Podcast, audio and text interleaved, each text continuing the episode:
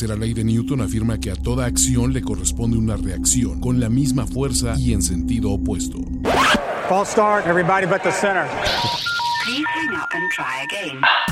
La primera ley de primero y diez afirma que a toda acción de NFL corresponde una sobrereacción visceral, excesiva, sarcástica, opinionada, radical, fanática, burlesca y profundamente divisoria.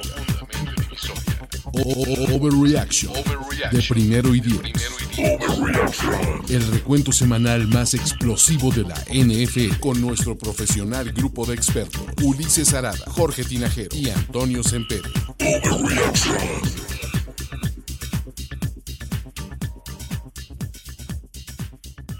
Amigos, ¿cómo están? Bienvenidos a Overreaction, semana 2 de la NFL. Estoy aquí con mis ojetes favoritos, Jorge Tinajero, Juan Antonio Sempere Valdés, cargándolo sobre mis hombros en esto que se llama concurso de picks.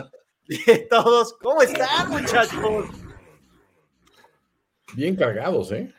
Súper cargados. Y cómodos, debo decirlo, ¿eh? George, o sea, digo, hoy George esté, o sea, trátenme bien a George, nada más lo único que quiero decirles. Oh, ah, ah, espérate, dije la garantía. La garantía tiene peso en esta ocasión, así es que bien por los Cowboys. How about them? ¿No? Super How about them. Cowboys? No, nos la mamamos, nos pusimos, ya no vuelvo a garantizar a los pinches broncos ni a la esquina, cabrón. Entonces, pero bienvenidos a esta semana 2 donde Overreaction, uno, las cosas que creíamos o no son ciertas o dos, confirman que los Cowboys, este es el año de los Cowboys. Si con los aliens de Maussan no podemos creer que este es el año de los Cowboys, ¿cuándo lo va a hacer, Toño? ¿Cuándo lo va a hacer, Jorge? Oye, que por ahí vi que en redes sociales que era un pastel, ¿no? Las, las momias estas. de Jaime Maussan. pero, pero bueno, este, la realidad es que sí, puede ser el año de los Cowboys. Estoy muy emocionado con este equipo, esta defensiva y bueno, lo que te aporte eh, el, el CD Lamb, que, que se vio bastante bien esta ocasión. Siento que mi muchacho eh, Brock Purdy va, va a tener algo que decir, decir algo al respecto, pero está bien. Vamos a, vamos a emocionarnos con estos Cowboys porque lo que hace Michael Parsons es una mentada de madre. Pero este juego, Parsons es a ver, un ultra ojete. dices, ¿por qué pones este juego? ¿Por qué? Pues con eso empezamos, Toño. ¿Qué Ah, te puedo decir? dices, Es que ese bigote, güey, pertenece al porno de los setentas y, y- y no a no una, una fila de cocheo, güey. Pero A ese ver. bigote tiene magia, Toño. A ver, los Falcons tuvieron el balón por más de 36 minutos. Las Ujú. últimas tres series ofensivas de los Packers, cuando iban ganando 24 a 12, eran una pinche aplanadora. Y la neta es que pinches Packers ojetes, porque me arruinaron una apuesta acá. Pero, ¿qué onda? Villan Robinson, novato ofensivo del año, ya se lo damos, ahorita lo pagamos. Sin duda, ¿eh? esta actuación de Villan Robinson, la verdad es que da para eh, recibir muchos puntos. Digo, todavía falta mucho, caray, pero bueno, aquí se sobrereacciona. Y la verdad es que es uno de mis candidatos favoritos para ganarse este, este premio. Los Falcons lo hacen bien con este casco precioso de color rojo. Y, y hay que decirlo, este, este bigote tiene algo, eh, está ocultando algo Arthur Smith. Tiene, no sé, como estos, esta cabellera de los Harlem Globetrotters. De ahí se saca jugadas y la verdad es que lo hizo muy bien este regreso en esta ocasión contra los Packers. Ese bigote, pregunto yo, ¿es más Jeff Fisher o más Ted Lasso? O sea, porque ahí, ahí reside la diferencia entre lo que vamos a ver del resto del año. Sí, te voy a decir, yo esperaba como que algo distinto de, de Monsieur Matt Lefleur y sus muchachos, pero es que esa jugada del, del do- donde no sale el centro, o sea, güey, o sea, pocas veces me he reído tanto. Señores, a ver, vamos a con calma.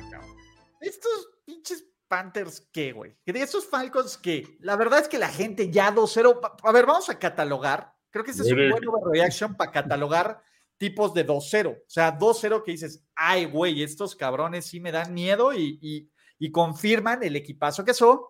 2-0 de, bueno, pues llegaste ahí, te la empieza a comprar. Y 2-0 que ni de madrazo van a ser relevantes en enero y, y en diciembre y enero. Y ni de madrazo van a ser relevantes los Falcons en enero y diciembre, chavos. No hay forma. cabrón. Pinche equipo de hueva, güey, solo porque Villan Robinson es un chingón y solo porque me faltó Batkiari, Christian Watson y Aaron Jones. Sí. Corte a Ulises en el 8-0 de los Falcons. El equipo no trae nada, no se dejen engañar. Vamos a catalogar el 8-0 de los Falcons. A ver, van a Detroit la siguiente semana y luego a Jacksonville. Se los deben de abrochar ahí para ponerse 2-2. El Jacksonville que perdió contra, contra- o sea, de una manera ignominiosa ahí contra los Chiefs. Ahorita vamos a ver. Güey, son los Falcons, no mamen. Sí, no, a ver, Los Falcons son de verdad, son de verdad. de verdad, de verdad de qué, Toño. O sea, la realidad es que corrieron con suerte, ¿no? Estas lesiones que men- menciona Ulises me parece que fueron muy importantes, sin línea ofensiva, sin uno de sus mejores receptores y además su, su running back que la semana pasada dio un, un gran juego, me parece que ahí tuvieron problemas, pero, pero no tienen excusa estos Packers, iban ganando, caray. Es la venganza del Dirty Birds, es todo lo que les voy a decir, muchachos. Es porque Dion está de moda y todo lo que toque el rayo purifica. Todo, a ver, todo. miren. Todos los equipos por los que ha pasado Dion van invictos, cabrón. Sí. Colorado es una pincha plana. A ver, equipos de Dion. Ah, Atlanta, Búfalo, Búfalo. invicto. Atlanta invicto, ¿ok? Sí. San Francisco, invicto. Invicto. How about them Cowboys? Los Cowboys. Invicto. Los Ravens. Los Washington Redskins y los Ravens invictos, cabrón. Pinche Dion está Y de moda en la NFL. 2-0, 3-0 en el college. Va a ser su hijo el primer pick overall. Quítate de ahí, Caleb Williams, que Shannon Sanders va a romper la NFL. No mames, cabrón. Sí, debo, debo decir que ayer dejé de ver ese juego porque dije, no, ya, ya perdió Dion Sanders. Pero, Me caga Dion. pero- Pero- ah, Nada. en fin. Pero bueno, chavos, la putiza de la vida que les garantizamos fue la putiza de la vida que les garantizamos. A, ver, esto era el juego más fácil de saber. Jorge Tinajero, tú que convives con los Buffalo Bills y, y que conoces su modus operandi, güey, de, de Dios y Frío Shalen, güey. Este es el clásico juego contra equipo cutre, que eran los Raiders, que aparte los Raiders, después de haberle ganado por un punto a Denver, ya se sentían como campeones del Super Bowl y pinche Jimmy Fields. Estaban en el primer lugar de la AFC, güey. Siguen en el primer lugar, güey, por criterio de desempate del récord de la división. Pero no mamen, güey. O sea, Búfalo era más que obvio que se iba a limpiar las manos y otras cosas con este cadáver de los Raiders. ¿Qué onda? O sea, estuvo bueno el partido hasta que anotó Davante Adams. De ahí, Josh Allen lanza, tres pases de touchdown. James Cook tiene más de 100 yardas. La defensiva presiona a Jimmy de forma hermosa. Que aquí ni siquiera es forma de Jimmy Garoppolo. Aquí nadie metió las manos. O sea, digo, yo no contaba con que los propios compañeros de equipo de Jimmy G se iban a ver deslumbrados por su belleza en este juego y por eso a estar en la pendeja todos. Pero este, sí, la verdad es que pues, como que sí lo veníamos venir. A ver, yo todavía ilusamente pensé, pues sí cubren el spread al menos. O sea, está para un touchdownцito, si lo mantenemos cerrado después de lo que vimos de, de, de Bills en, en el primer juego, pero pues creo que así van a ser los, los Bills, ¿no? O sea, esta semana todos los fans de los Bills van a estar reventados de, güey, ahora sí, o sea, todo fue un tropiezo, una, una ilusión, este, de, de- un, un- un- un juego, un juego de sombras en la primera semana. Y, este, y no es una ilusión racista, ¿eh? juego, juego de sombras es una, es, es una expresión real. Eh, pero, o sea, estos Raiders, pues, a ver, son los Raiders de McDaniel, o sea, y creo que pues ya nos van a tener acostumbrados a esto el resto del año. Yo no, no pienso que vaya a haber ninguna sorpresa en ese sentido. Pero, No, pero en a ver, temas. ¿quieres- A ver, Vas, Jorge, vas, vas, vas. Digo, en temas de, de cubrir el, spread iba todo bien, ¿no? Empiezan ganando estos Sí. Raiders, una, anotación de Davante Adams. Todavía cuando los, los Bills le dan la vuelta, se ponen 14-10, dices, bueno, creo que si- 10 puntos es mucho, creo que los Bills no lo van a cubrir y bueno, se, se destaparon 38 puntos al final de cuentas. Josh Allen cuando se aleja de los errores me parece que es una máquina. Y bueno, como bien mencionabas, el, el hecho de presionar a Jimmy G creo que fue factor y ahí pues vinieron los errores para los Raiders. A ver, muchachos, para, en nuestro ojetómetro, eh, uno, Josh- ¿quién es más ojete? ¿Josh Jacobs, que tuvo nueve acarreos para menos dos yardas? ¿O los fans de los Bills que vuelven a levantar a, a su, a- más bien, los Bills que vuelven a levantar a sus fans y los hacen creer ganándole un equipo cutre? O sea, ¿quién, tiene que ser más ojete? O sea, ¿quién es más mala leche? O sea, los güeyes que agarraron al pendejo de, de Josh Jacobs en sus fantasies, o los güeyes que creen que Buffalo todavía va a ser relevante solo por partirle su madre a los Raiders. No, es que a ver, o sea, siento que para empezar, la afición de los Bills nunca puede ganarse el, el remoquete de ojetes. O sea, son, son, son chidos, son muy buenos fans. No, pero a ver, los Bills no son son los ojetes. ojetes. Los O sea, ojetes son, los fans no son los ojetes, son los Bills, cabrón, que, que, que están ilusionándolos con, con, un equipo que la verdad es que el 38-10 es el mayor espejismo que pudimos ver esta semana acá. Como, como es un espe Digo, como es un espejismo. No se está entendiendo. O sea, siento que la ojete realmente es un güey que dices, aunque me ganes, te va a seguir con una, una, una, una cuchillada, o sea, en el, en el, cuerpo. Y eso es lo que siento que le falta a los Bills. No, le no tiene un asesino auténtico ahí en, en, en ninguna de las filas. Los Raiders, como quiera, volteas y dices, la afición de los Raiders sí, legítimamente es una afición que acuchilla gente en el estacionamiento. Entonces dices, ellos, ellos son su propio ojete, ¿no? Y hasta cierto punto, Waller tiene algo. A ver, Max Crosby, gran ojete. Con sí. Toddy Holdings, ¿no? Sí, con Toddy Holdings. Oye, pero el mayor espejismo de los Bills es que tengan un running back de más de 100 yardas, ¿no? Cook tuvo 123 yardas. Es una barbaridad para los estándares de los Bills. Así es que. Sí, es rarísimo. No, ahí está el espejismo. Ojete también este Sean McDermott que se la jugó en cuarta en vez de tomar los malditos puntos, güey. Y aún así fue una madriz. Esto pudo haber sido 45-10, o sea, ah, sí. esta, esta es como la vieja confiable, la, la, amiga que le hablas a la, literal, a las 3 de la mañana cuando sabes que nadie te va a pelar, ahí sí te van a contestar. Punto. Esos fueron los Raiders, esos fueron los Bills, muchachos. Y vámonos ahora a los Bengals. La, la gente morbosa dirá, güey, fue lo mismo, los Bengals empezaron 0-2 el año pasado, 1-3, Joe Burrow también estaba malito de su apéndice, la chingada, pero aquí es diferente, ya empezaste 0-2 con dos rivales divisionales que además te llevan dos juegos y medio de ventaja. La ofensiva no funcionó por seis cuartos hasta que, pues más o menos medio agarraron las cosas. Y de ahí vimos a, a Joe Burrow masajeándose su tobillito lesionado, uh -huh. donde pueden preocupar las cosas. ¿Y saben quién es Ojete? Ojete la gente que critica a Lamar Jackson y no le da crédito porque tuvo un perro juegazo con su brazo. Bola de ojetes. o sea, jugó bien chingón con su brazo Lamar, me duele. Mejor que Russell Wilson. Muy bien. Lo que sí es una realidad es que me preocupa la ofensiva de los Bengals, ¿no? Al menos las ocasiones pasadas decías, están compitiendo, están avanzando. Digo, a final de cuentas, Joe Burrow rebasa las 200 yardas esta ocasión, pero hay que recordar que este regreso de patada de despeje los pone ahí en, la competencia, ¿no? O sea, no estaban consiguiendo nada en la ofensiva. Así es que es, es preocuparse y sobre todo, como bien mencionas, creo que los juegos divisionales o las derrotas en la división son bastante críticas. En, eh, es, falta mucho, pero creo que los Ravens empezaron bien. Vamos a ver qué pasa mañana con los Steelers y los Browns, pero sí es, es de preocuparse. Anotó o sea, Nelson Agolor. Pidan un milagro, Nelson la, Agolor. Pero qué, qué buen pase, ¿no? Qué, digo, qué buena Mira, recepción. El pase de, de, de Lamar es de increíble. Lamar. Es, sí. A ver, Nelson Agolor es mejor que cualquier receptor de los Pats y lo dejaron ir, pero bueno, esto un poquito más adelante. Vamos a juegos de matemáticas, ¿vale? Solo uno de cada 10 equipos que empieza 0-2 la temporada califica playoffs, güey, ¿va? Uh -huh.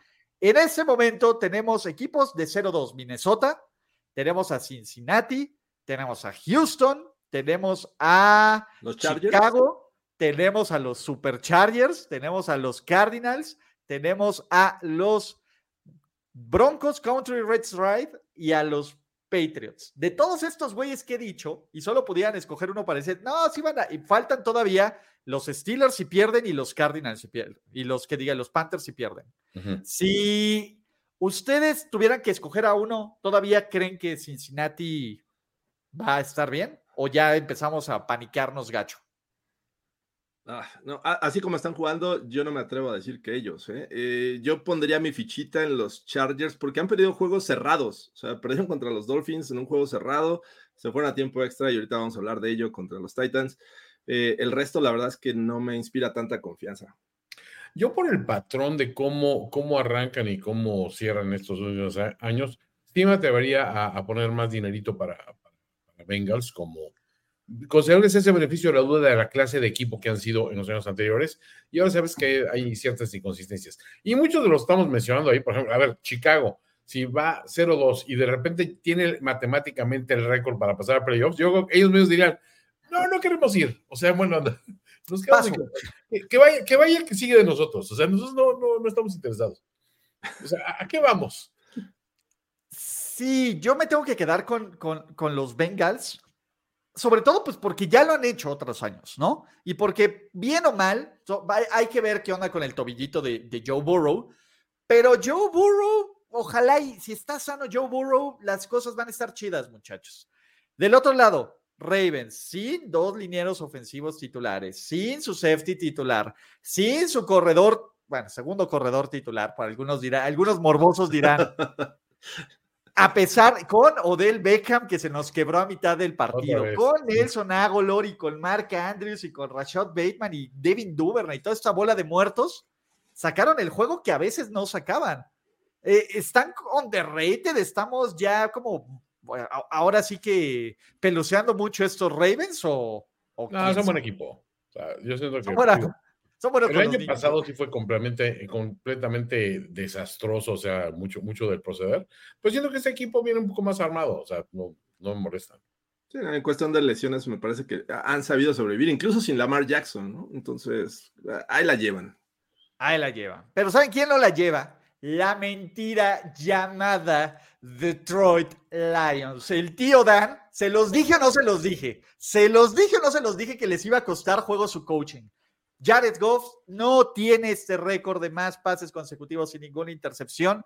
De hecho, este juego solo porque el pateador de los Seahawks lo quiso hacer un poquito más cerrado y toda esta onda, y también Gino, pero Pete el sabio haciendo cosas que solo Pete el sabio sabe hacer, que es cuando nadie da un perro peso por él, dice, nah, pinche La Gino, sopilota. Gino otra vez dándonos otro mic drop porque lo amamos, pero estos Seattle Seahawks, así, del hocico de realidad estos mugrosos Detroit Lions del equipo del pueblo. ¿Y quién acertó en esto también? Perdón, ¿quién se los dijo?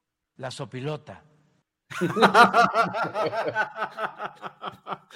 A, a ver, ha- hay una jugada clave en este juego. Los Lions iban ganando, eh, reciben el balón en el tercer cuarto.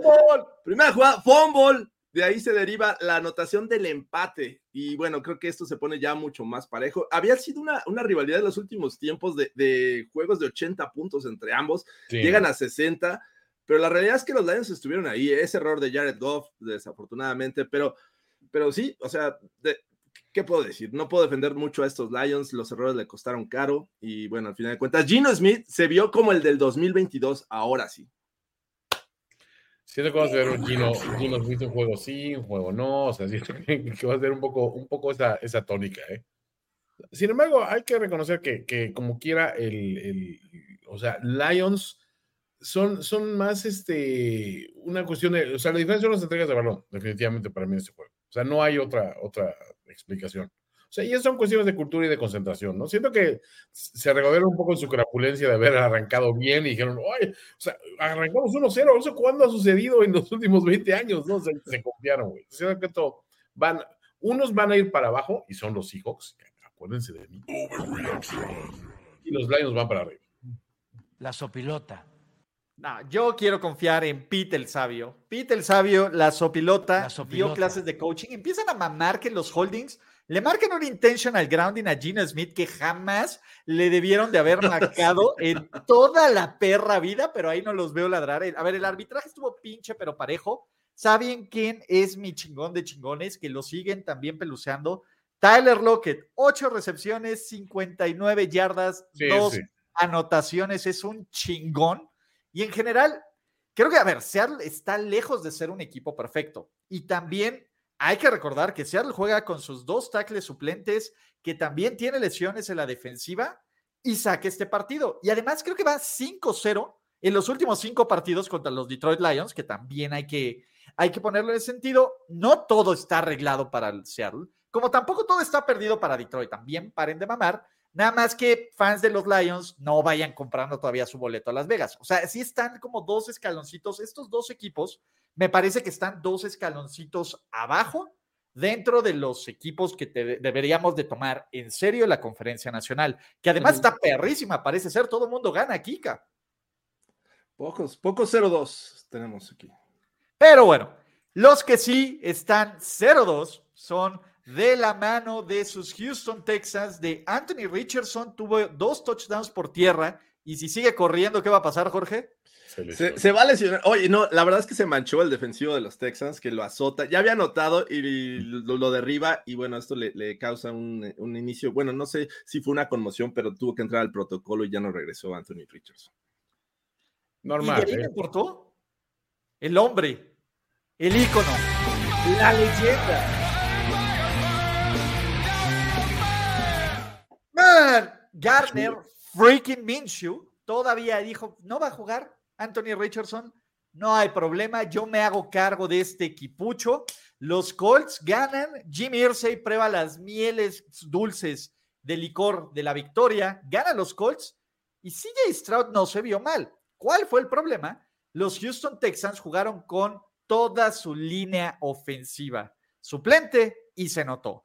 Damian Pierce este, desaparecido, el bloqueo imposible, la defensiva medio hizo agua, todo mal. Digo, ¿nos importa esto? La neta. La verdad no, pero, pero sí, o sea, si, si ves el, el juego en estadísticas de CJ Stroud, dices espectacular, pero a ver, me lo van a quemar este muchacho muy rápido. 47 pases lanzados, es una barbaridad para uno, digo, aunque es un novato, ¿no? Cero intercepciones. Debería Dos de- anotaciones, pero, pero a final de nada sirvió, no se tradujo en, en puntos. Exacto. No fueron buenos ni naranjas días tampoco.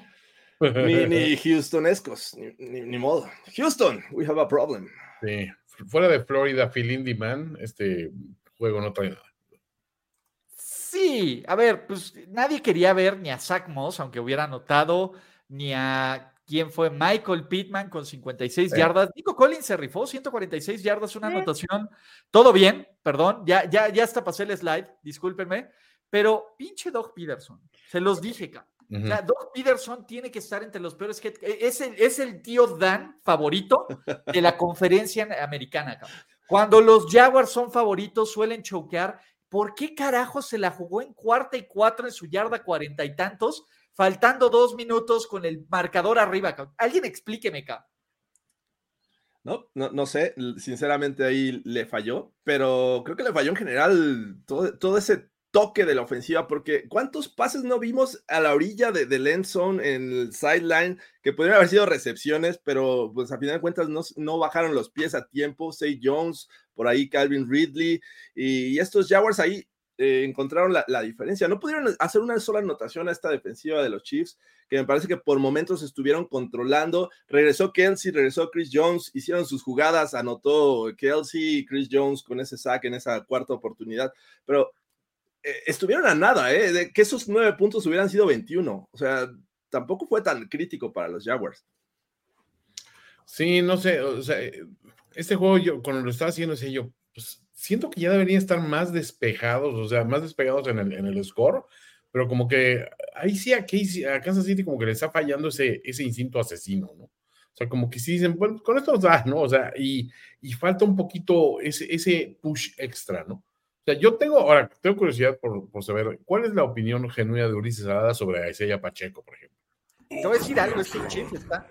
Estos Chiefs están para Super Bowl. O sea, imagínense. No, no, no, no es mame, no es mame. Déjame.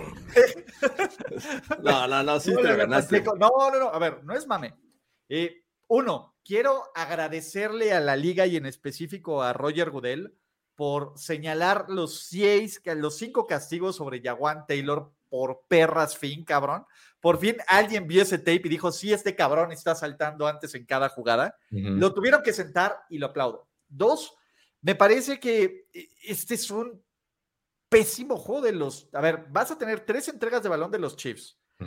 Tienes eh, todo mal para los Jaguars. Trevor Lawrence, la verdad es que para que empecemos a creer que este equipo de Jacksonville, que pueda ser contendiente, que pueda ser Big Boy, que pueda ganar esta división, yo todavía no creo que van a ganar esta división, pero que pueda ganar esta división, la verdad es que Trevor Lawrence tiene que jugar mejor que esto. O sea, independientemente de que te suelten pases en la zona de anotación, Trevor Lawrence necesita echarse el equipo al hombro, como se le echó Patrick Mahomes, para bien o para mal. No fue el mejor partido, pero Mahomes tuvo las yardas por tierra, supo congelar el partido cuando debía, se sobrepuso a castigos estúpidos, encontró a Kelsey cuando tenía que encontrar a Kelsey, a Kadarius Tooney le crecieron manos gracias a, a los, nuevos- a los viejos do- a los viejos dioses. En general, Sky Moore tuvo 70 yardas después de tener una producción de una o dos. Entonces, creo que estos Chiefs poco a poco van a ir reencontrando su mollo. Y ese es el problema, le están dando chance que este equipo no agarre ritmo para que después vayan a agarrar ritmo contra los Bears del mundo y este, estos Kansas City Chiefs vayan a ser el primer sembrado de la conferencia americana ya sabemos cómo va a acabar este pedo. Eh, no sé, digo, son dos juegos apenas, pero son dos juegos de una ofensiva que ha generado 20 en el primer juego, 17 en el segundo. Creo que tengo que ver más de estos Chiefs, porque hasta el momento, para sus estándares, me parece que debieron haber anotado más puntos y no lo han hecho. Sí, y, y, por el otro lado, Jacksonville. O sea, siento que Peterson es como esos coaches que quieres tener cuando vienes. O sea, por ejemplo, Peterson creo que sería un buen coach eh, en Houston, por ejemplo. Sea, los quiere, quieres que te lleve de, la pena absoluta a un cierto módico de respetabilidad, pero de ahí ya quieres cambiar a alguien que sea mucho más chingón, que sepa aprovechar el talento. Y siendo que, pues, este güey, pues, va, creo que va a desperdiciar este, los buenos años de Lawrence si se mantiene ahí más tiempo. ¿eh? Sí se va a poner feo. O sea, porque además creo que este equipo de, de los Jaguars les falta instinto asesino. Y así, a ver, así pierden con, con, cualquiera de esta división. Ya ¿Le vimos falta que. un ojete a este equipo, estás diciendo, Ulises? Le faltan todos los. A ver, aparecieron los ojetes de los Chiefs, apareció Travis Kelsey y apareció Chris Jones. Chris Jones, sí. Y llegaron estos ojetes y dijeron: ¿Saben qué? Ustedes se quedan en su mugrosa jungla apestosa. Nosotros nos regresamos a la tierra de las primas bonitas con nuestra doble Trevor Lawrence. Es reaction. o sea, neta, Chris Jones es uno de mis principales nominados para el ojete de la semana. Es, el primer nominado. sí, es un gran ojete. no sé si gran, pero sí, sí es un ojete. ¿Saben quién es un pinche ojete? A ver. Oh, oh, oh. Panadero, mi chico. No, Mike Evans. Mike, Mike Evans, es otro ojete. motherfucker, cabrón. Ojete de calidad. Chingón. Sigue invicto. Veo chingón estos Tampa Bay Buccaneers dominando a la ofensiva, a la defensiva en los equipos especiales con juego terrestre, con más de 300 yardas de Baker Mayfield, con sacks de Vita Bea, con un pick six de... ¿Extrañarán a Shaq Barrett en Denver? Eh, bueno, sin naranjas días, Jorge. No lo sé, no lo sé, pero al menos consiguió puntos esta ocasión ahí en Tampa Bay. El camino al Super Bowl pasa por Tampa Bay. ¿Qué tal, eh? Lo único que sobraba ayer era el cochino cadáver de Tom Brady que estaba pestando todo. Debió retirarse después de esa victoria del Super Bowl. Güey, a ver, Tampa Bay va 2-0. ¿En qué categoría de estos equipos de 2-0 los tenemos que poner? Es de, neta, no mames. A ver, yo prefiero creer en Tampa Bay, que tiene muchísimo más talento que Atlanta, que los pinches. Falcons. Contendientes. Pues, a ver, creo que la, final de, la, de la Nacional va a ser Falcons este, Tampa. O sea, todo pinta para lo, lo, estamos viendo, los números ahí están. Son dos ceros, claro. Sí. El mensaje es claro, Toño. A ver, mira, Mike Evans, 171 yardas y un touchdown. ¿Se acuerdan cuando la gente quería que lo cambiaran? a la goma. ¿Se acuerdan cuando la gente quería que sentaran a Baker Mayfield? Baker Mayfield, cero entregas de balón, 2-0, mejor récord que Patrick Mahomes, que Josh Allen, que Joe Burrow, que Justin Herbert, que, ah, ah, ah, que Jared Goff, que Gino Smith, que todos esos pinches muertos, acá. Era lo que le faltaba a Tampa Bay para regresar y ganar el Super Bowl. El toque Mayfield. A ver, ¿para quién le había ganado, hombre? le ganaron los Vikings la, semana pasada, unos Vikings que ya vimos que están, están mal, están mal, me parece. Pues que hace división. y, a estos eh, Bears que cuando parecía que estaba parejo el partido, Justin Fields les entrega ahí el pase de tres yarditas y se lo regresan para anotación. Entonces, ah, creo que están aprovechando no voy a decir que están haciendo mal los Bucks, pero están aprovechando lo que el rival les está dando. Los Vikings les dieron cualquier cantidad de, entregas de balón y ahora toca el turno de Justin Fields. Así es que no los pongo tan arriba de los Falcons, ¿eh? Oye, toda, toda esa división perdió gacho, ¿no? O sea, Vikings, Bears, este, o sea, Green Bay perdió también de una manera lastimosa, inexplicable, los Lions. Ah. O sea, o sea, ya, ¿es la peor división de la, de la Liga, Ulises? a ver, yo no sé quién es más ojete. yo no sé quién es más ojete. Justin Fields por jugar con mi Cocoro. Oh. o los Steelers por robar a mano armada, cabrón, a los Bears por Chase Claypool, cabrón, que si bien anotó, tuvo el holding clave que mató el drive, porque después de ese holding vino el pick six de Justin Fields.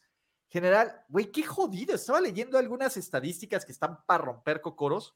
Ustedes saben que con tan solo tres dos temporadas y cachito en la liga, Justin Jefferson ya tiene más yardas por recepción Sí. que cualquier receptor, Cualquier receptor de los Bears. Bears. En toda la historia de los Bears. Eso, eso En es toda la historia de los Bears, güey. Es una mamada, cabrón. O sea, ¿qué, qué pedo con estos Bears? ¿Cómo se arreglan estos Bears? güey? Está, está difícil, ¿eh? Porque me parece que es entrar a- a- o, o ir a las entrañas más bien de este equipo y pues es una administración también veterana, muy veterana, ¿no? No sé. Necesitan ideas frescas estos Bears. ¿Qué tan frescas? ¿A lo Dion?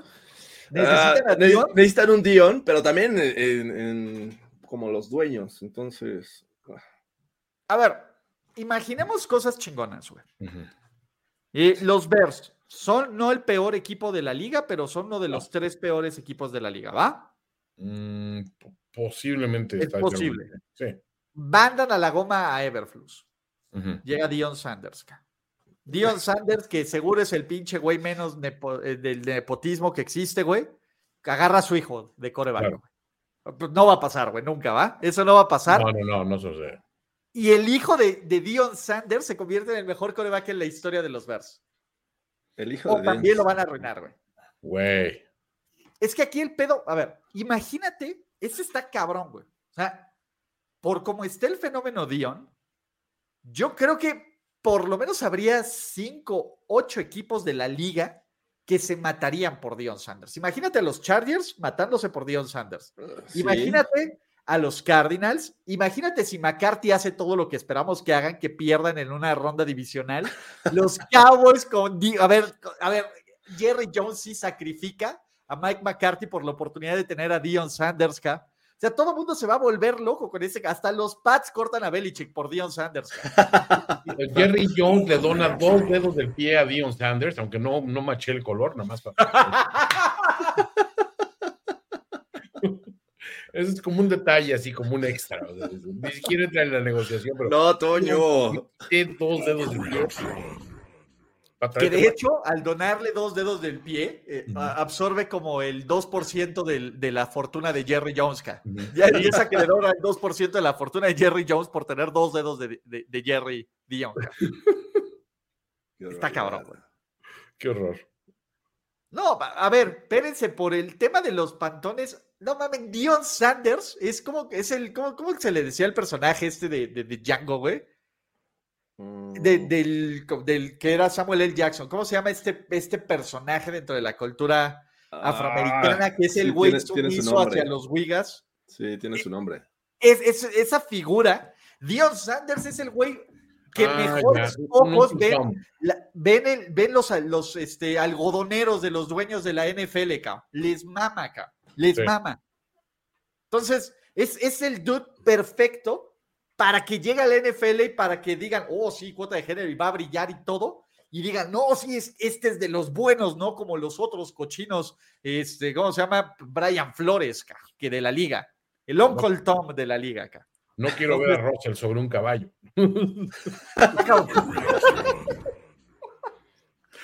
Yo no Eh, quiero ya, suba la el caballo, pero tampoco quiero que suba el caballo.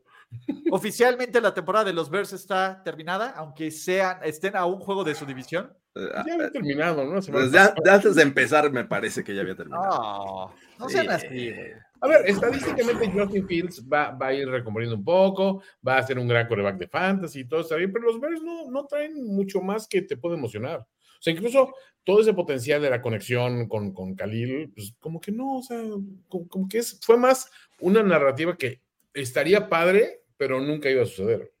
Sí, de repente pensábamos que DJ Moore iba a tener un- una Pues yo mejor. no. Al principio, pero de nada sirve si no ganas los juegos, ¿no? Sí. Entonces, Bueno, a ver, Kansas City sí les va a hacer el ni siquiera ni dulce ni tierno amor, güey. El O sea, sucio y amor. Está cañón. Sí, sí, eso, eso no va a ser este, hasta, hasta los, hasta los primos que les gusta todo eso del incesto les va a dar asquito, güey. Eh, luego van a recibir a los Broncos, que ahí, ahí no se sabe, güey. A lo mejor es la primera W de alguno de los dos. Híjole. Van a los Commanders, que pinche Eric Bienemy es una máquina. La máquina ofensiva Eric Bienemy, cabrón, va, va a dar de qué hablar. Y de ahí tienen Minnesota y, y los Raiders antes de visitar la Chofi contra los Chargers. Uh, O sea, no está tan, tan pinche el calendario, pero Pero podrían convertirlo en pinche. A la goma. Eh, a ver, nuestros chingones, Tampa Bay. ¿Cuándo va a perder el invicto Tampa Bay? Me mama esto, cabrón. A o ver. sea, Tampa Bay va a perder el invicto para empezar.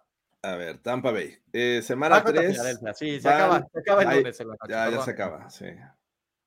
Porque si no se acaba en Filadelfia, van a Nueva Orleans y se acaba. O ya dejamos güey. de mosquear a meu chingón. Ah, Imagínense que Tampa Bay le gana a Filadelfia. Me encantaría por temas de, de- de overreaction, pero creo que no va a pasar. Bueno, muchachos, a ver, ¿qué más?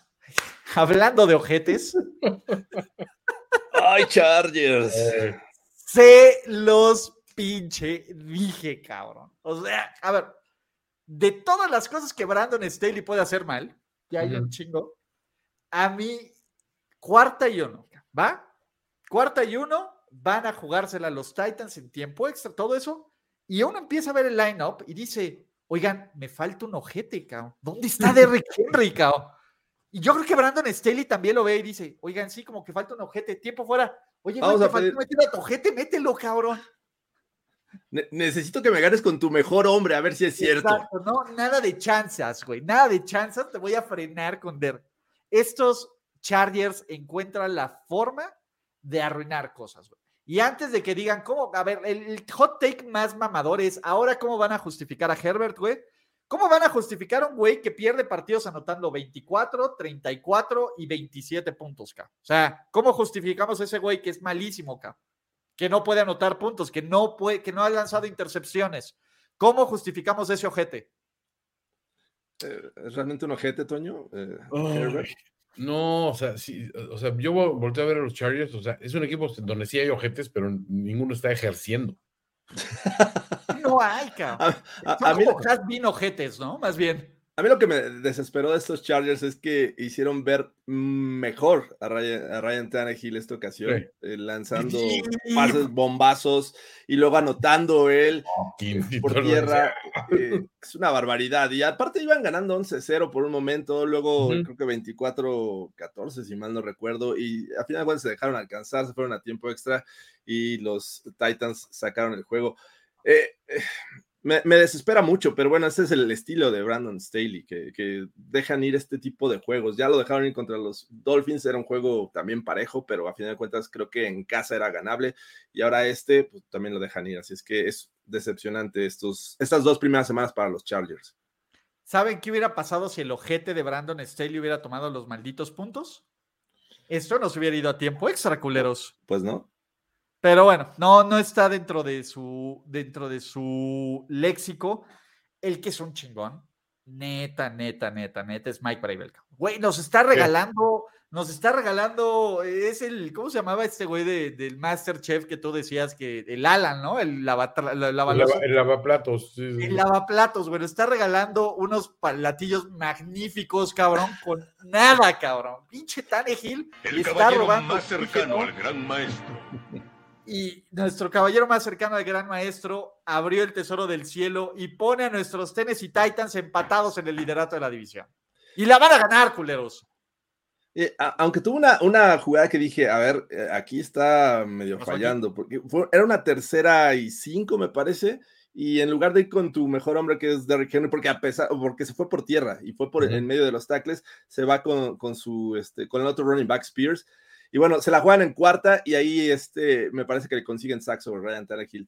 Me parece que esas jugadas me dieron mala espina, pero al final de cuentas eh, saca el juego, el caballero más cercano al gran maestro. Todo el respeto, o sea, ne- necesitamos el, e- ese, ese, que ese bigote sí pase al Salón de la Fama. No mames, el, el bigote de, de- A ver, Power Rankings de bigotes de head coaches, güey. Yo tengo a Bravel y a Andy Reid, güey. Andy Reid abajito, sí, apenas. O O sea, sea, son que- los top dos, güey. sí, Eh, eh, Matt LaFleur podemos ponerlo bajo, ¿no? O sea, sí, el, el bigote de Matt LaFleur es más bien un, este, es, es, es- es como de chocomilk. Sí, este, no, Matt LaFleur no. McDaniel, Eh, Nah, güey. No, no, no, no. No, no, no. A ver, ahí tenemos a Arthur Smith, que todavía no sabemos cómo, cómo sentirnos con ese bigote. catalogarlo. Exacto. Eh, Harvard no tiene, bla, bla, bla. Es, es que Stefanski, el tema es, solo tienes que tener bigote. Si ya tienes como todo el, el pedo grizzly, güey, si está muy Sí. manly, güey, pero como que le quita espacio a tu bigote. Sí, sí, sí. Sí, Mike McCarthy no, no califica. Ah, Y ya, cabrón. Ya, porque el tío Dan es más este. Sí, el tío Dan también es falta de aseo. O sea, el tío Dan es falta de grooming, chavos. Pero está bien, esa es falta de aseo para el tío Dan. Eh, 0-2 con estos superchargers. Super, super, super, super chargers. Ya le damos los santos óleos esta temporada 2023 de los Chargers, cabrón. Super Chokers. Ay, Super yo, Chokers. yo digo que no. El el 0-2 era mal visto cuando tenías 16 juegos, ahora tienes 17. Eh, como que Oh, el 0-3 es el nuevo 2. ¿Qué? el nuevo 0-3 es el nuevo 0-2. O sea, Ok, vamos a ser gusta. pacientes. Vamos a ser pacientes. Sí, caray. A ver, ¿qué sigue para nuestros superchargers, vale? Tenemos, eh, van a Minnesota a mediodía, güey. Ya no sabemos.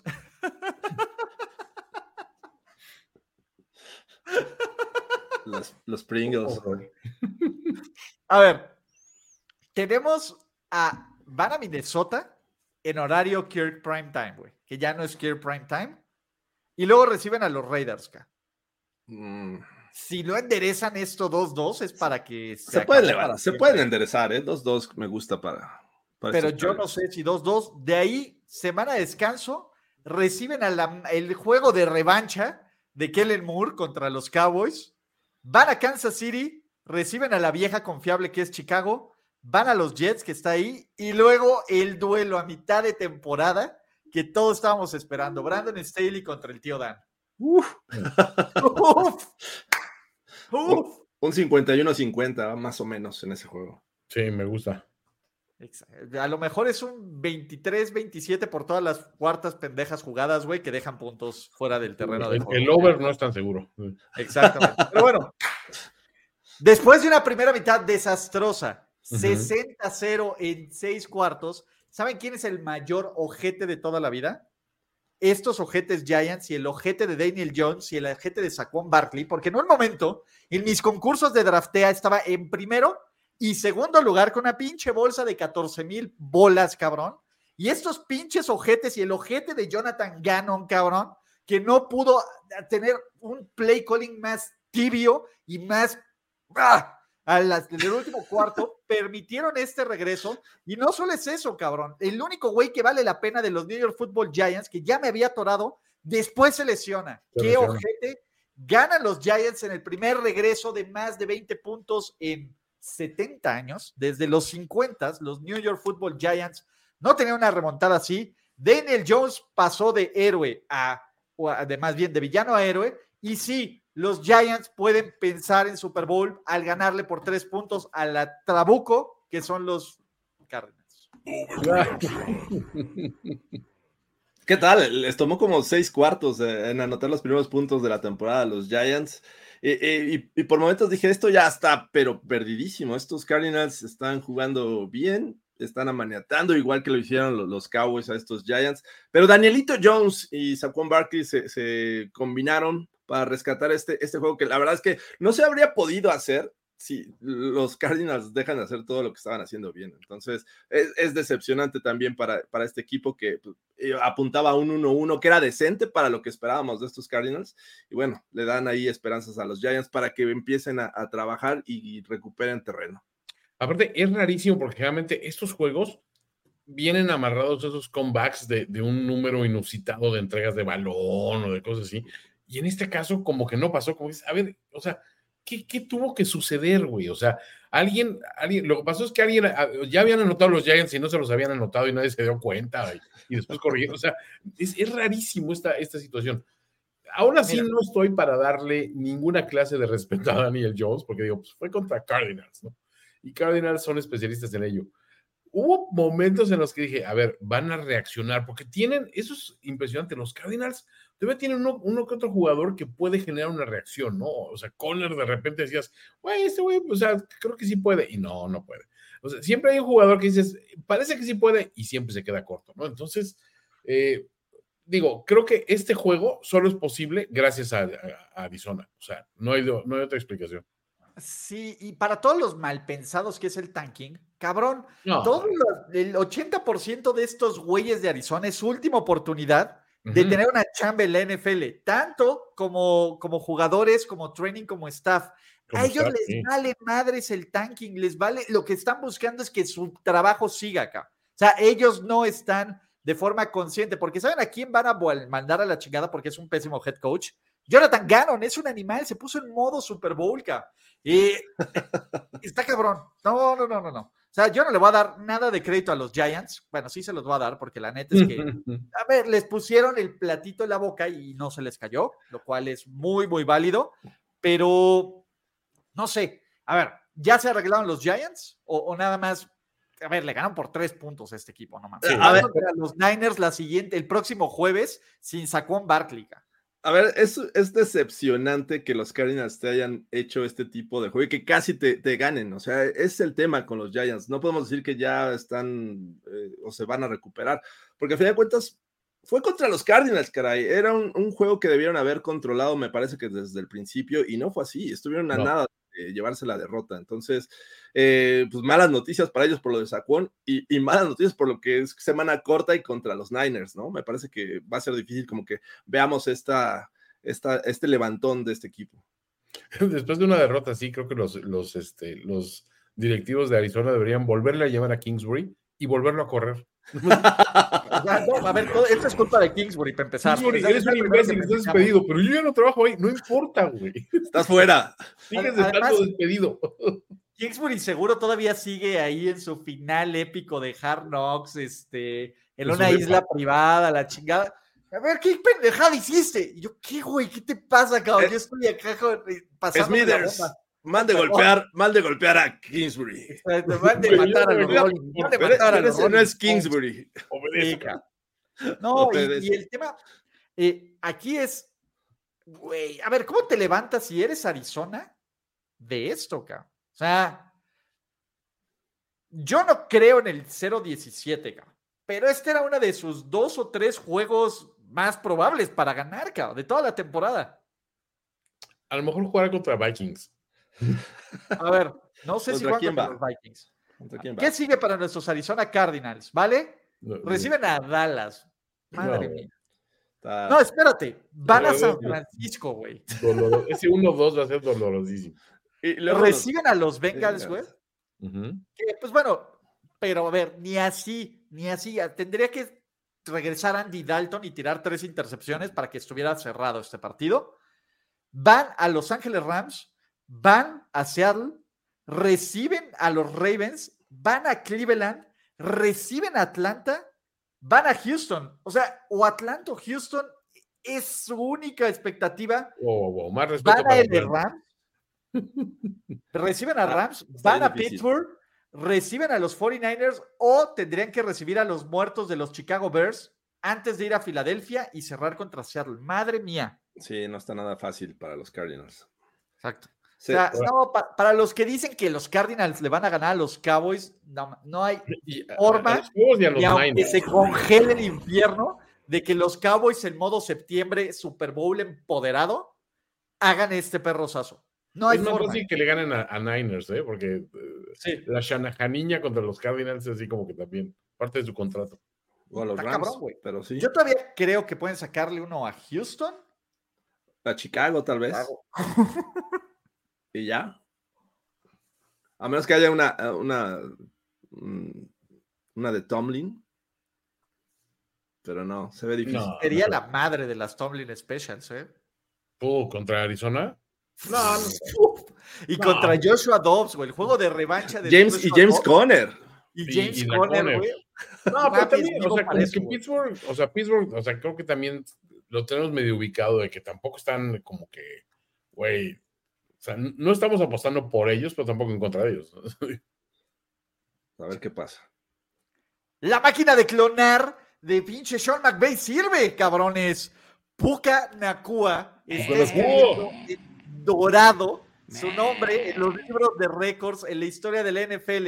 Es el novato con más, yardas, con más recepciones en un partido en la historia de la NFL. Es el jugador con más recepciones en sus primeros dos partidos en la NFL. Es una pinche máquina ofensiva. Es la siguiente gran estrella de la NFL. Va a ganar el novato ofensivo del año y solo, solo, solo porque me sabotearon a, Matt, a Matthew Stafford, porque Matthew Stafford jugó muy bien. y los Rams quedaron cortitos, pero la verdad es que le sacaron un mega susto a los San Francisco 49ers que después de las dos entregas de balón tomaron el control del partido. Purdy, por fin, en toda su perra vida, no tiene un partido con dos pases de touchdowns. Aún así, los Niners ganan, sufren, pero están invictos. Sean McVay, 0-9 en temporada regular. Y por ahí decían, ay, ¿cómo le dicen a Sean McVay, a Shanahan que es choker si viene, si va ganando nueve partidos contra Sean McVay? Acuérdate cuál es el que perdió, amigo, ese comentario. Así que, Ah, La, realidad es que estos Rams sorprenden en la forma en que le compiten a estos, a estos Niners, que, que esperábamos con ese juego que venía de, de dar en, en Pittsburgh, que podrían incluso estar dominando a estos, a estos Rams. Pero la verdad es que me, me gustó lo que, lo que presentaban los Rams. Sí cometieron errores, pero a final de cuentas, a ver, estamos viendo un equipo con novatos, ¿no? Bueno, Kyren Williams no es novato, es su segundo año, pero a final de cuentas creo que está luciendo mejor este, en, este, en esta segunda temporada.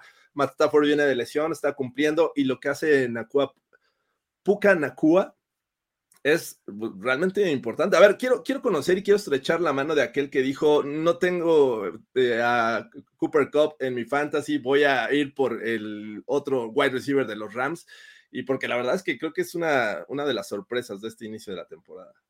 Sí, y, y creo que es de esos juegos que, que ves que innecesariamente se complican los Niners, que, güey, o sea, hombre por hombre y todo era para que hubieras tenido ot- otra estrategia. A mí me sigue preocupando un poco la precisión de, de, de Purdy, o sea, como, como coreback. O sea, creo que ahí está, o sea, es- está para, para envíos cortos, para, para este, checkdowns y cosas así, pero todavía no lo veo al 100, 100, 100. O sea, qué bueno que ha regresado de la lesión y todo, qué bueno que incluso, ah, o sea, nota por tierra y lo que quieras, pero todavía no hay que echar las campanas al vuelo. O sea, es muy reconfortante estar 2-0, pero pues en un juego que realmente no se exigieron mucho a la defensiva, lo sacan, que era lo importante.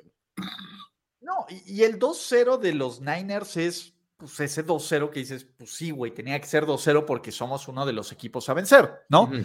Obviamente, eh, Brock Purdy dio ciertas pinceladas de Garópolo, no en las buenas pinceladas que, que, Garópolo tendría que dar. Ah, si hay tres pases que, que si los hace Jimmy, ya, ya, ya lo estarían pendejando 10 mil veces en el Twitter de los San Francisco 49ers. Durísimo. Y no, pues apenas está empezando que la madre, güey, son cosas que no cambian, ¿vale? Eh, ¿Saben quién es el mayor ojete de este partido? Sean. McVay para todos los que tenían 49ers, güey. Abajo de 7 puntos, cara. Sean McVay, Sí, sí. fue la patada de Sean McVay. Sí, esa Sí, fue fue de- a las apuestas, pero durísimo. Pepiche ojete, cara. Le- leía que era la primera vez en la historia que una selección global número uno se enfrenta contra el la última selección de draft. Entonces, eh, dato, dato curioso. Dato Pero a lo mejor se enfrenta que monito, ¿no? Después. Eh, Pero esta fue la primera vez. Sí, pues esa fue la primera. También es mi primera. Ah, Ah. no. Pero, en fin, eh, a ver, ¿qué onda aquí con, con, a ver, Christian McCaffrey, más de 100 yardas, Divo Samuel, anota por tierra y es un arma doble. La defensiva, hay un madrazo que mete Fred Warner que está digo, obsceno. Ujú. Pero yo quiero aplaudirle a los Rams porque con toda la colección de güeyes que nadie sabe quién es, apenas han permitido un sack. Creo que Matthew Stafford está jugando muchísimo mejor de lo que la Sí. gente le da crédito Sí. y van a ser mucho más competitivos. Está cabrón, güey. A, a mí lo, lo que me gusta de los Niners es que no necesariamente, o- bueno, tienen una variedad de, de- de piezas al ataque, que ahora Brandon Ayuk no estuvo ese, ese juego como, como en Pittsburgh, ahora fue este Divo. Divo Samuel, pero bueno, Christian McCaffrey sigue siendo el, el motor de esta ofensiva, ¿no? Sí. Mientras Christian McCaffrey les esté dando yardas, me parece que están del otro lado y bueno, vuelven a conseguir 30 puntos. Está, está complicado hacer 30 puntos en, en semanas consecutivas. Por ahí hay un bloqueo de Kittle, también de que se en, en el touchdown, este, que, güey, o sea, se lleva tres cabrones en el bloqueo, es una cosa impresionante, güey. O sea, esa es la parte donde creo que hay que apreciar más, porque a veces dices, pues Kittle a lo mejor no, no, no está figurando la ofensiva, pero güey, Kittle bloqueando sigue siendo un pinche héroe y quiero que se le dé esa, ese reconocimiento. güey. George es un chingón. Es una En todo lo que haga, ¿no? Porque También en ¿saben los, también en los comerciales con, con este. No. ¿Saben quién es un chingón? Y está manteniendo el barco a flote durísimo. Zach Wilson. Uh, over- bueno, este, A ver, espérame, sí. No, a ver, tienen que estar a las vivas con los drops, chavos. Caray, pero a ver, o sea, bueno, Toño, ya arregla tu desmadrito de tu consola. no puedo, es que no, no la puedo traer, güey. O sea, creo que voy a tener que comprar otra, güey. Juan Antonio Sempere Valdés. Jorge Tinajero. Este es el año de los Cowboys, carajo. Sí. Lo es, pero me parece que también los Jets eh, no entendí mucho su plan de juego. Ah, la, la semana pasada, parte del éxito y por lo que consiguieron la victoria fue su ataque terrestre y hoy lo abandonaron. Dejaron todo el peso en, en Zach Wilson y eso que la línea ofensiva me parece que no está jugando nada bien de estos Jets. No sé qué partido viste. Brice Hall, 2.3 yardas por acarreo. Dalvin Cook, 1.8 yardas por acarreo. Michael Carter, 8 Eh, yardas. eh, en estaba, dije que, que la semana pasada basaron su juego en el, el- el juego terrestre, pero esta Lo ocasión lo intentaron abandonaron. cuando tu líder corredor es Lo, Zach Wilson. lo intentaron. Ok. A ver, es que yo no sé quién creía que después de ver todo el año pasado de Zach Wilson, las cosas iban a cambiar. Tuvo tres intercepciones y pudieron ser cuatro. Sí. Le anularon un touchdown al futuro jugador defensivo del año y candidato para MVP, Micah Parsons. De Stephon Diggs callando hocicos. El único que salió a jugar de los Jets es Sauce Garner, que con CeeDee Lamb en todos los targets lo dejó en una yarda. Fuera de eso, fue una madrid sin misericordia de, los New York Football Jets, que la verdad es que se confirma lo que ya sabíamos, que la temporada sin Aaron Rodgers, por más que quiera escuchar los sonidos de los delfines copulando para poder regresar a los playoffs, no va a haber playoffs a regresar. Se ve complicado, ¿eh? O sea, digo, es que lo que está haciendo Micah Parsons sí es avasallador, por una parte, pero creo que todo el equipo en general está marcando un pinche ritmo muy cabrón. O sea, que esta, esta defensiva que lleva dos años siendo la, la más dominante de la, de la NFL, siga esta, esta tónica, dices, güey, algo está haciendo bien. Y ob- obviamente, o sea, también van a salir los, este, las overreaction de Mike McCarthy no necesitaba nunca a Kellen Moore, él podía solito llevar las reglas de la ofensiva. Güey, o sea, e, es, es un momento en que es muy chido ser fan de, de Cowboys, sinceramente. Y quiero felicitar a todos los fans del equipo, a, a Diego que está aquí en el chat, a Luis Obregón. Se pueden re- este, en su crapulencia muy cabrón. O sea, es grato verlos jugar así. Con- contra una defensiva muy chida, Sí. güey. O sea, la defensiva de los Jets es de muchísimo respeto y le zumbaste 30 puntos. Tranquilo. Bueno, también te ayudó las cuatro entregas de balón, Toño. Ok, ok, O sea, pero. sí, te limitaron ahí el pateador, tuvo sus tres goles de campo. Y Sos Exacto. dejó ir un, un, un pick six así, claro, o sea, pero. eh, Obsceno, De hecho, o sea, sí. obsceno, cabrón. Entonces, el tema aquí es, a ver, y creo que todo mundo lo sabe, o sea, todo mundo lo sabe, no se los tenemos que decir, es septiembre, llevamos dos perros juegos de temporada regular, no es como empiezas, es como terminas. Sí. Los Cowboys se ven muy bien, como se han visto muy bien en otros años. Y también los fans de los Cowboys que están esperando a que pongan las ranitas.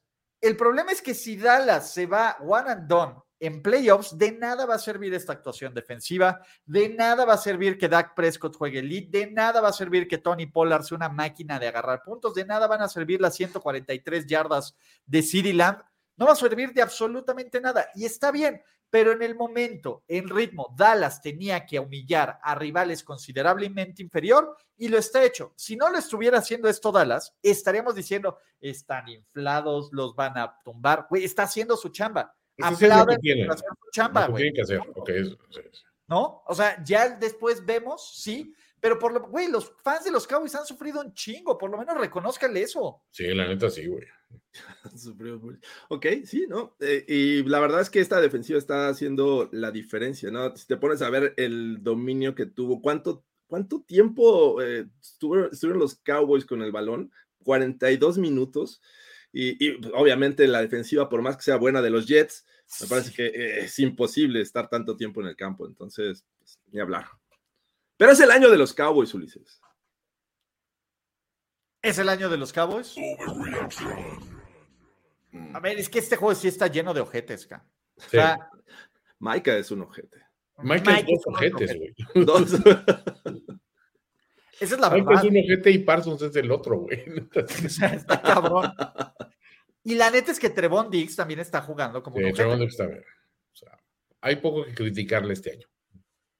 Qué ojete que Zach Wilson sea tu quarterback. Eso sí está ojete. Qué, qué ojete que no protejan bien a sus corebacks.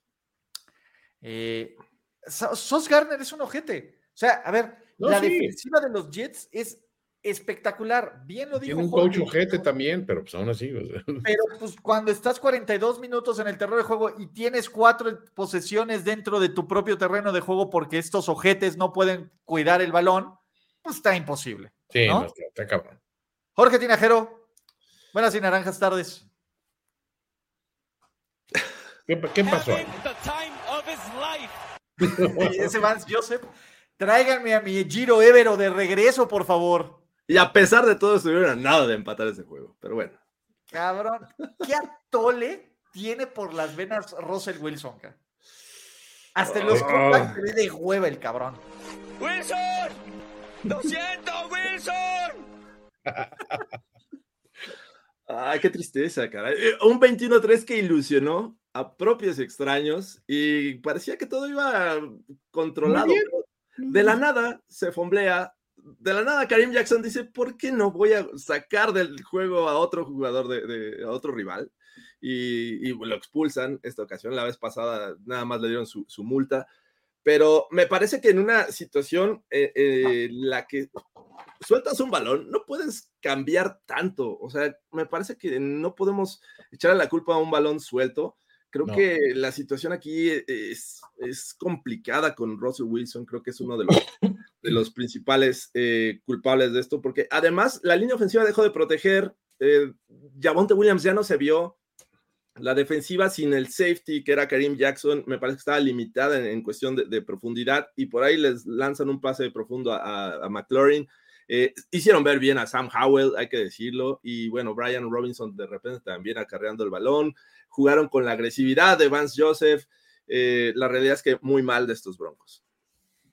Qué pase, o sea, el de McLaurin, qué recepción, o sea, pase en triple cobertura, valiéndole madres, o sea, realmente sí fue una cosa que dices, estaba como escribiéndose una pinche tragedia en algún momento y Brian dijo, espérate, le vamos a hacer todavía más cabrón, o sea, tiene que venir de la mano del equipo que supuestamente está regresando con un cambio de cultura gracias al coach y todo, y pues se vieron, pues se vieron muy el año pasado, güey, o sea, eso, eso, fue triste.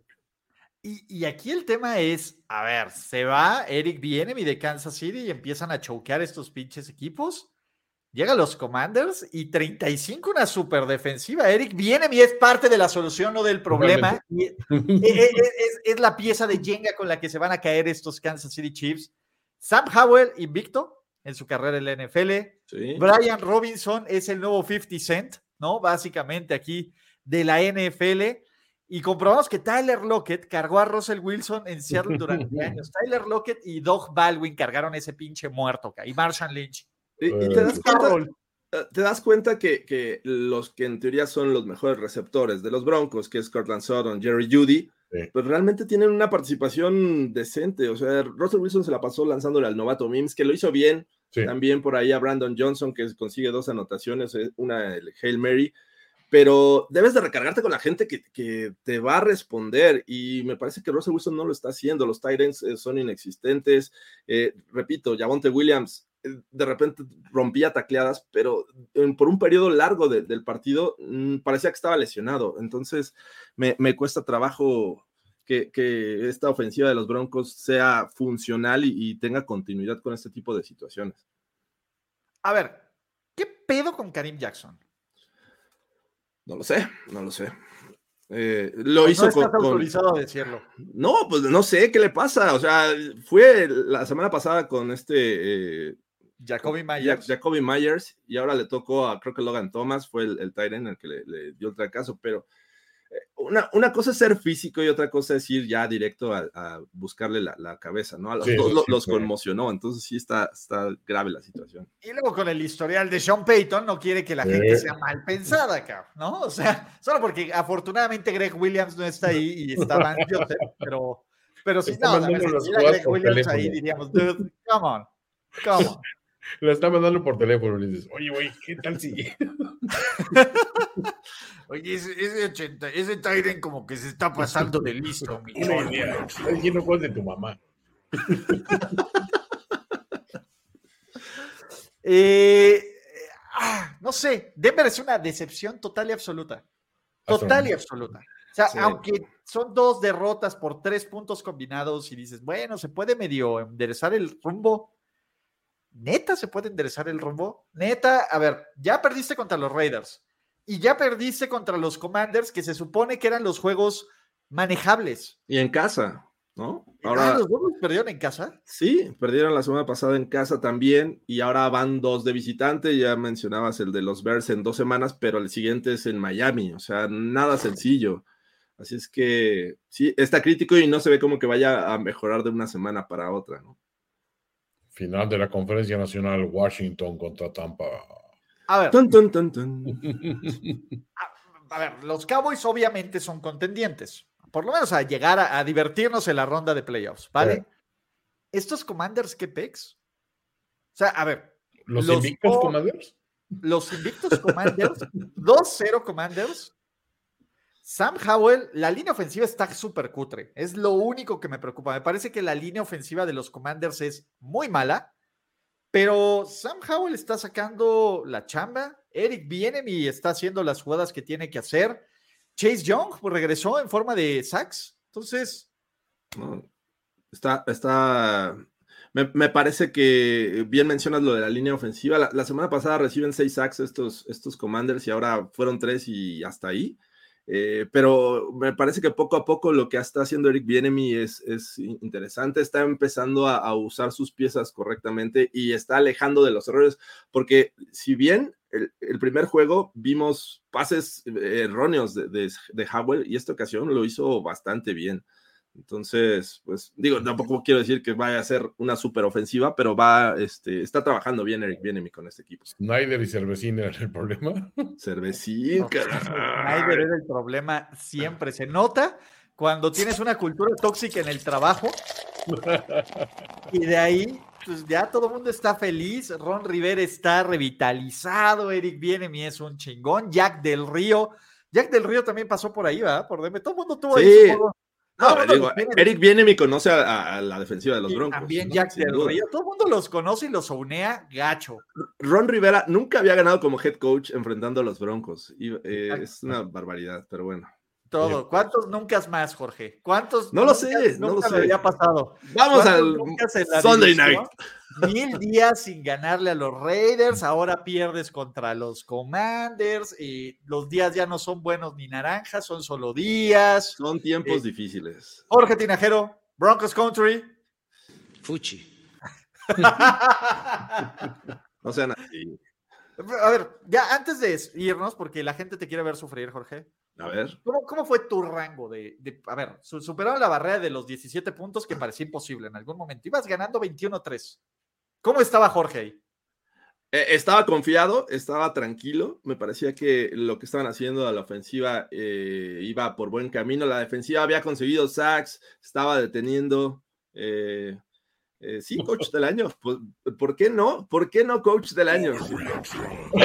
Maldita sea. Pero ah, de- debo decir que anímicamente, en lo personal, es uno de los juegos que más me ha pegado en recientes años, porque era, era esperanzador que los Broncos se llevaran la victoria esta ocasión. Y empezar, empezaron un 21-3, dices, ok, pues va para allá, pero no, fue, fue horrible el- la debacle que sufrieron los Broncos esta vez. ¿Crees que exista correlación de estos resultados con que tú estés involucrado directamente con el equipo? Te lo tengo que preguntar.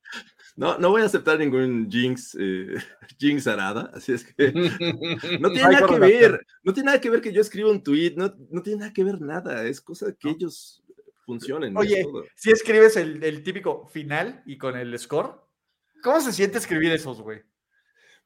Esos son los peores que puedes hacer. las cuentas que están todo super hype y luego se viene todo abajo y nada más tienes que poner final 35. marcador final.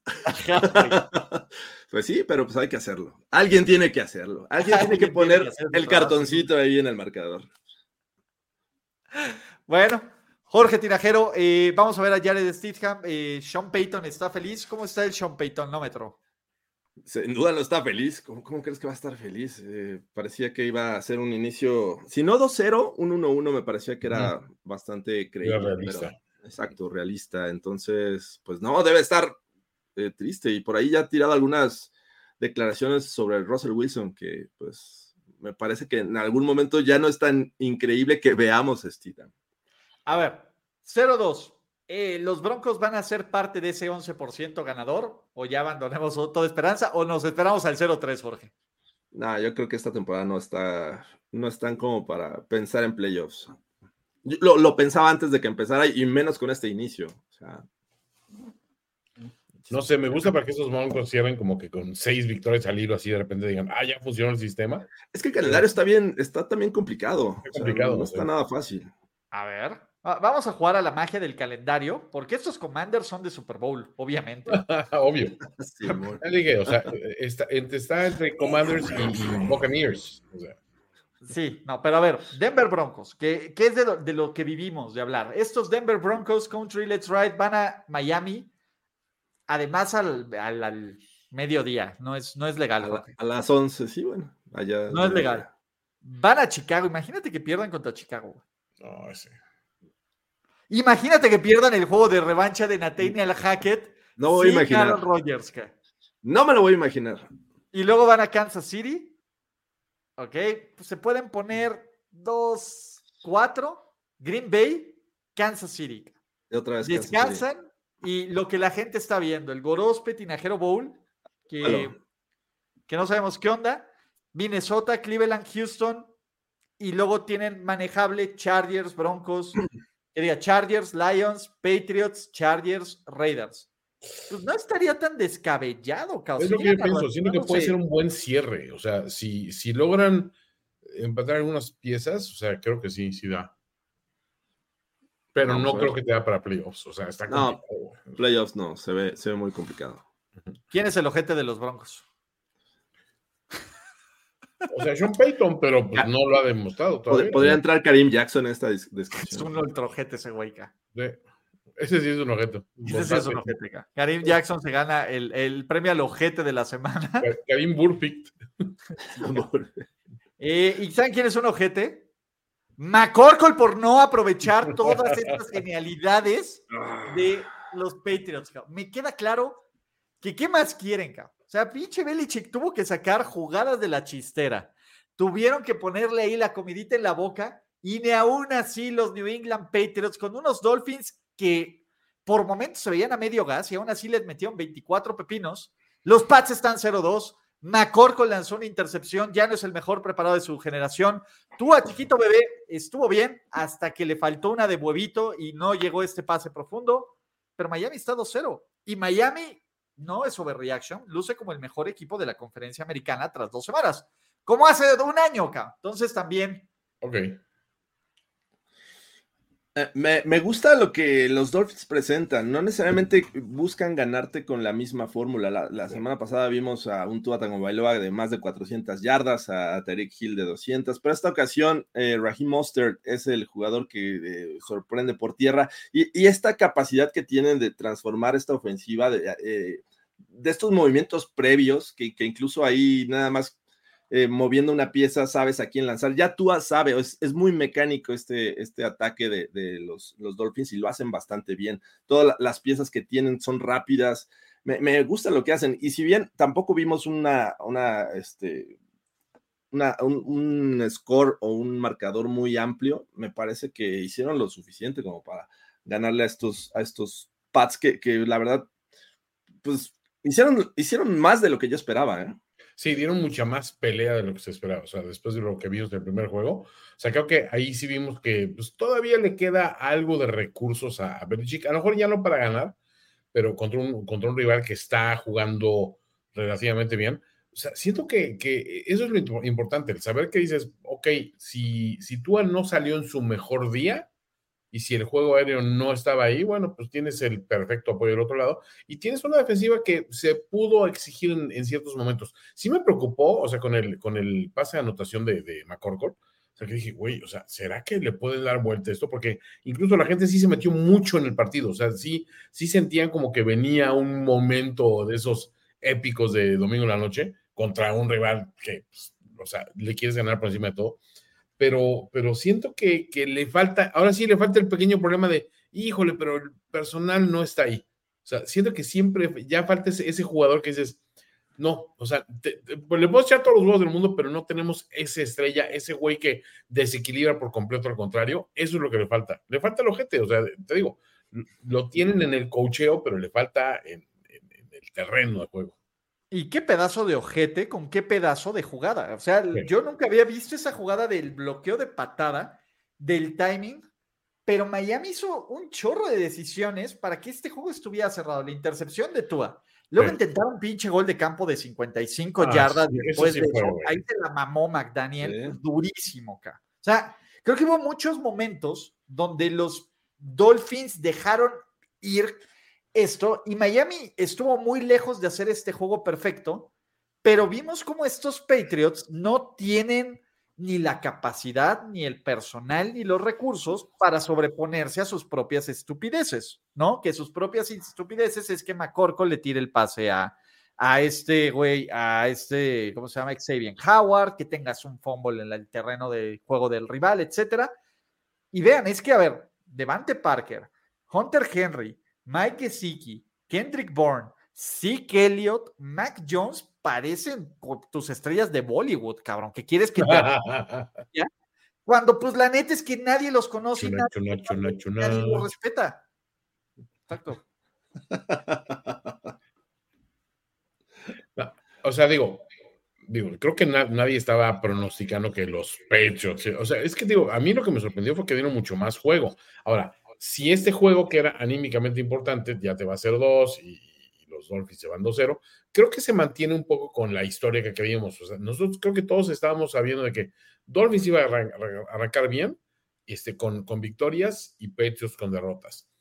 Siento que esta vez sí te tienes que, que sentir bien siendo los Dolphins, que decir, aún cuando tú este, no está fino, ganas y ganas, este, no te puedo decir con, con holgura, pero pues estuvo, creo que no estuvo tan cerrado como ese 24-17 dice, ¿eh? o sea, creo que eh, el juego realmente estuvo como tranquilo, o sea, de repente, de repente preocúpate un poco, pero no más lo suficiente para que no se, suban- se te suban a las, bar- a las barbas. ¿no?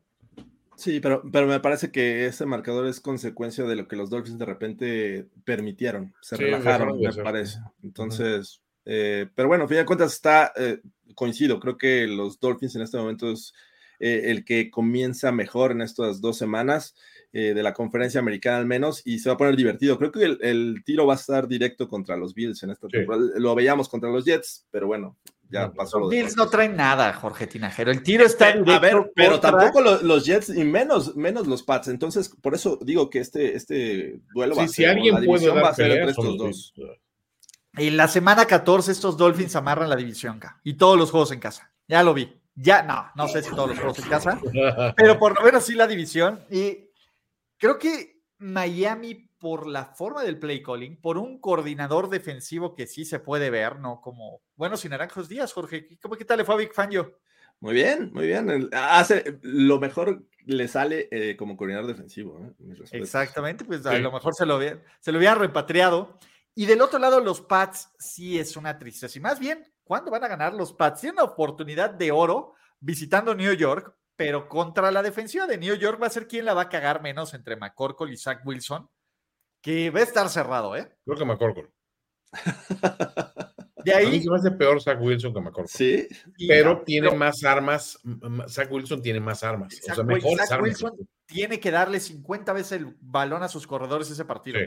O sea, por favor. eh, va a ser malpraxis que cualquier coreback lance más de 20 pases este partido. El Totalmente. que sea, ¿eh, güey? Es como para Entonces- demandar la liga. Exacto. De ahí van a Dallas los Pats. Reciben a los Saints, que está lleno de ojetes. Van a Las Vegas, donde Belichick es hijo de todos sus coordinadores. Reciben a Buffalo. Van a Miami. Reciben a los Commanders, cabrón, y ese ya ni siquiera lo veo ganable. No. Antes de visitar, más bien antes de recibir en Múnich o en Frankfurt a los Colts, cabrón. Güey, podrían arrancar la temporada 0-10 y pocas cosas me harían tan feliz. 0-10, ¿no? Es una barbaridad. ¿Cuál? ¿Los Jets y cuál otro? Puede ser que el de los Jets. ¿Y cuál otro? Bueno, una victoria. Uno no. Pero 0-10 está más chingón. Ya después van contra los Giants. Hasta así le ganan los Giants a este equipo, acá. Chargers, Steelers, Chiefs, Broncos Country, Let's Ride, Bills y cierran contra los Jets. Güey, ¿cuántos van a ganar? ¿Cuatro juegos? Se ve complicado. Qué chingón, güey. Qué gran momento Es- para estar vivos.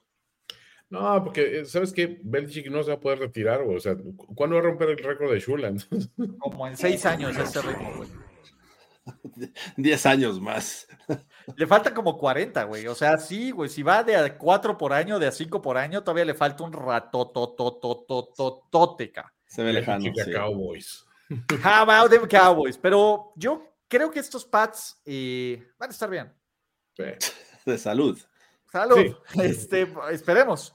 ¿No? Los Dolphins son lo mejor que hay en la conferencia americana. ¿Con quién se quedan como sujeto de la, de la semana?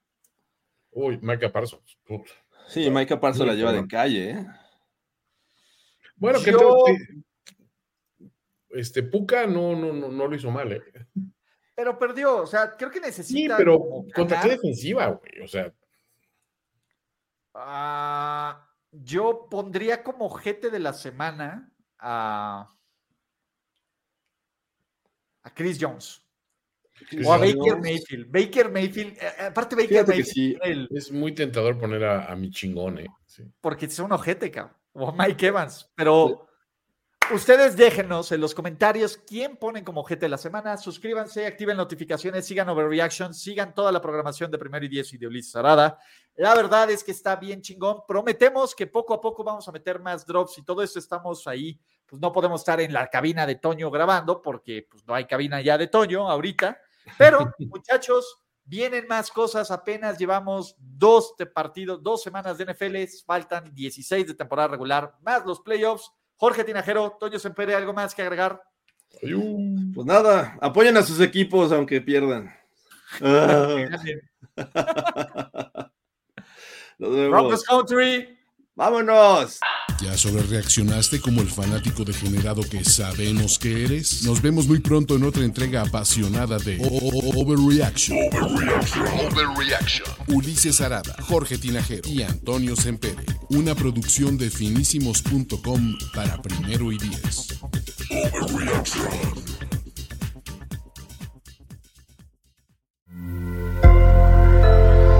Sonora.